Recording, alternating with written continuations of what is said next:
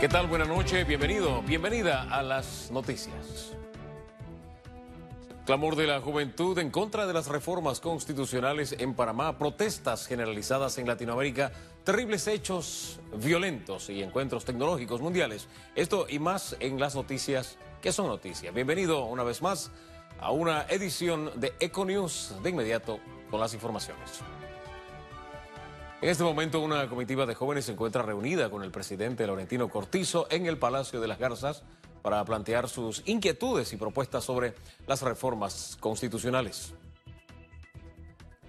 El descontento se hizo sentir una vez más. Los jóvenes se concentraron en la 5 de mayo. Allí los, las ministras de Educación y de Desarrollo Social se hicieron presentes para extender a los jóvenes una invitación a reunirse con el presidente de la República para escucharlos de manera directa. Una comitiva caminó junto a las ministras hasta la presidencia para encontrarse con Cortizo.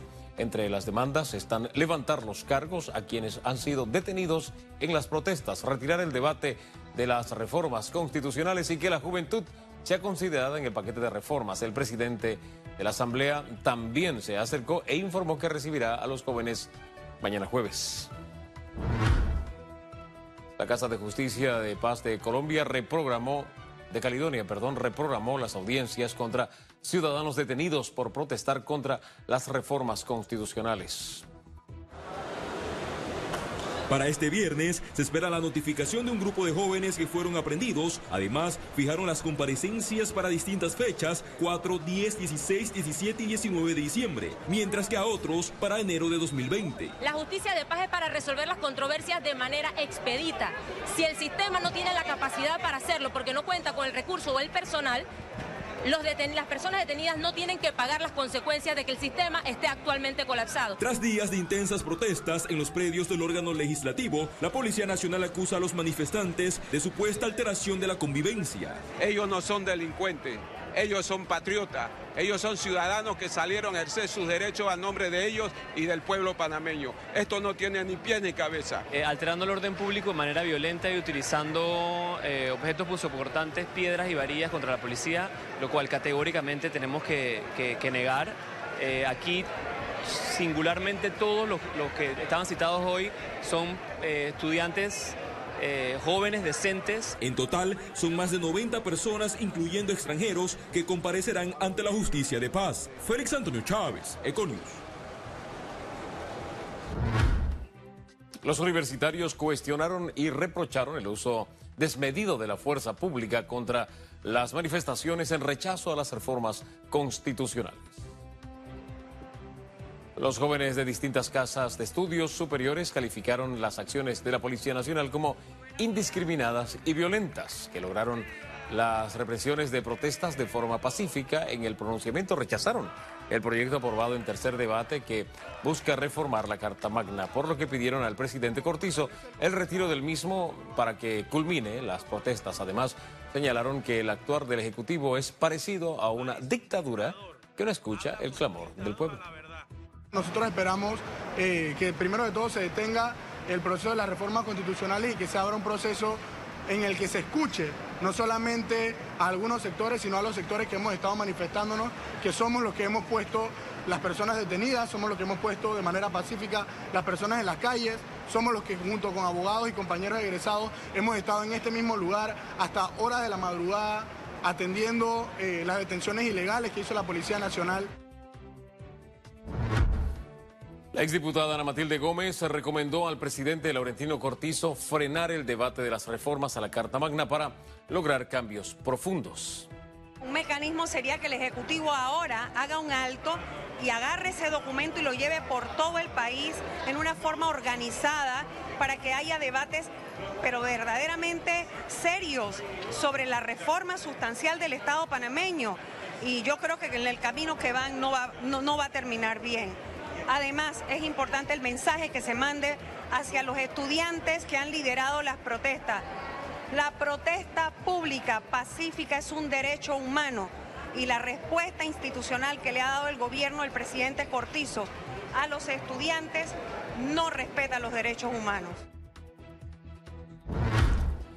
Analistas políticos coincidieron que el Ejecutivo debió consensuar más el paquete que recibió de la concertación para las reformas constitucionales. La Asamblea Nacional en su periodo de descanso entra en un momento crucial luego de conocerse la división de su junta directiva, donde los diputados Tito Rodríguez y Zulay Rodríguez están de acuerdo del retiro del debate, mientras que Marcos Castillero insiste en seguir con la línea del mandatario Cortizo. Yo dudo que la Asamblea tenga un proyecto de país. Ahí no hay agenda de país.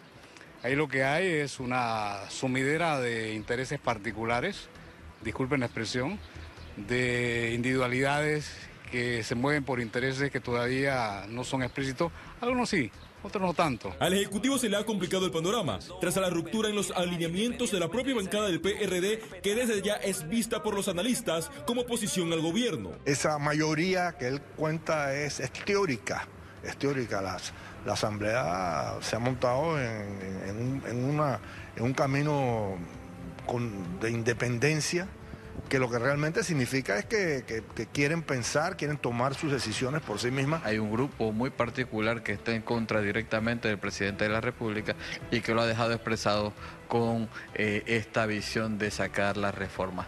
Yo creo que particularmente nosotros debemos entender que efectivamente hay una gran cantidad de la población que estaría de acuerdo con que se retire las reformas constitucionales de la Asamblea. El Pleno a partir de enero de 2020 tiene contemplado continuar con los tres próximos debates para pasar al referéndum.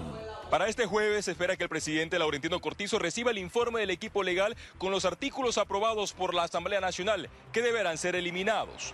Félix Antonio Chávez, Econius. Economía.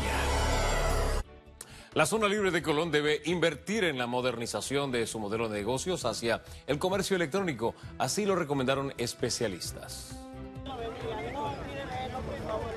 El gobierno nacional asumirá la deuda de 85.3 millones de dólares de la zona libre de Colón Ahora el emporio comercial deberá desarrollar planes de trabajo y mejorar infraestructura.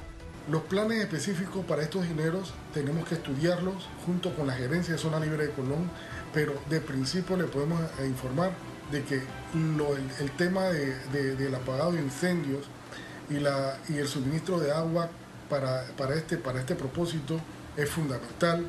Para el gremio de economistas, ahora la zona libre deberá aprovechar los recursos para cambiar su modelo de negocio. Los negocios cambiaron, las tecnologías han cambiado los negocios y la zona libre de Colón tiene que modernizarse, precisamente porque en una economía de mercado, pues si no se moderniza puede quedar fuera de mercado.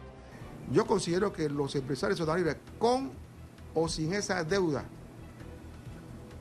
van a seguir funcionando. Sin embargo, Gordón rechazó la decisión del gobierno. El problema de zona libre no es un problema de que no han pagado los intereses. Por ejemplo, zona libre es el modelo que ya no funciona y que ellos tienen que actualizarse y lo están haciendo poco a poco. La zona libre de Colón aporta el 8% del Producto Interno Bruto del país y emplea a más de 20 mil personas. Ciara Morris, Econews. Y el Canal de Panamá informó que los niveles de agua en el lago Gatún y Alajuela siguen afectados por la baja lluvia. Gráficas del Canal de Panamá muestran cómo el nivel de agua actual en ambos embalses están por debajo del nivel y a la línea del color celeste refleja un nivel de 72.67 metros que registró Alajuela este miércoles a las 7 de la mañana, ligeramente por encima de su nivel guía de 72.60 metros, mientras que el embalse de Gatún registró 25.2 metros, muy por debajo del nivel guía para la fecha, y el Canal de Panamá redobló las medidas que aplica para conservar agua y tener un uso más eficiente en las operaciones de la vía, esto de cara al inicio de la temporada seca. Migrar los procesos hacia la digitalización es el objetivo de la nueva directiva de la Asociación de Agencias de Carga. Panamá debe fortalecer la estrategia logística nacional y migrar de los trámites manuales hacia la digitalización.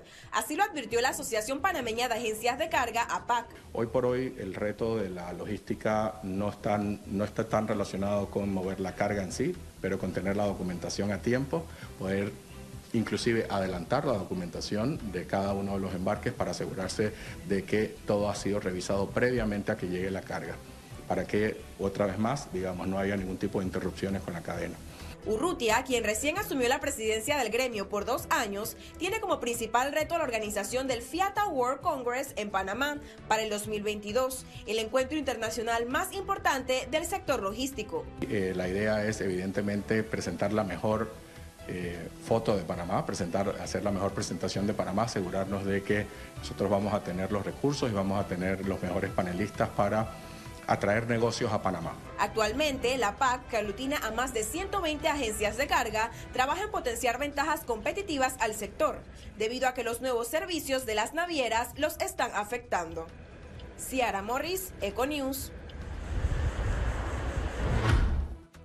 Y ahora un resumen de la jornada bursátil de este miércoles 6 de noviembre. El Dow Jones cotizó en 27.492 con 56 puntos. Tuvo una ligera baja porcentual. El IBEX 35 se situó en 9.398 con 40 puntos. Desciende a 0.10%. Mientras que la Bolsa de Valores de Panamá cotizó en 458 con 38 puntos. Sube 1.65%. Veamos en detalle el volumen negociado en la Bolsa de Valores de Panamá.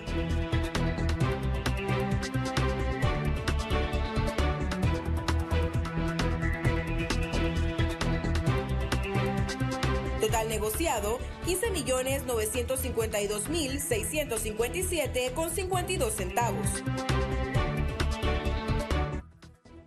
Al regreso internacionales y recuerde si no tiene oportunidad de vernos en pantalla puede hacerlo en vivo desde su celular a través de una aplicación destinada a su comodidad. Es Cable Onda Go. Solo descárguela y listo. Ya venimos.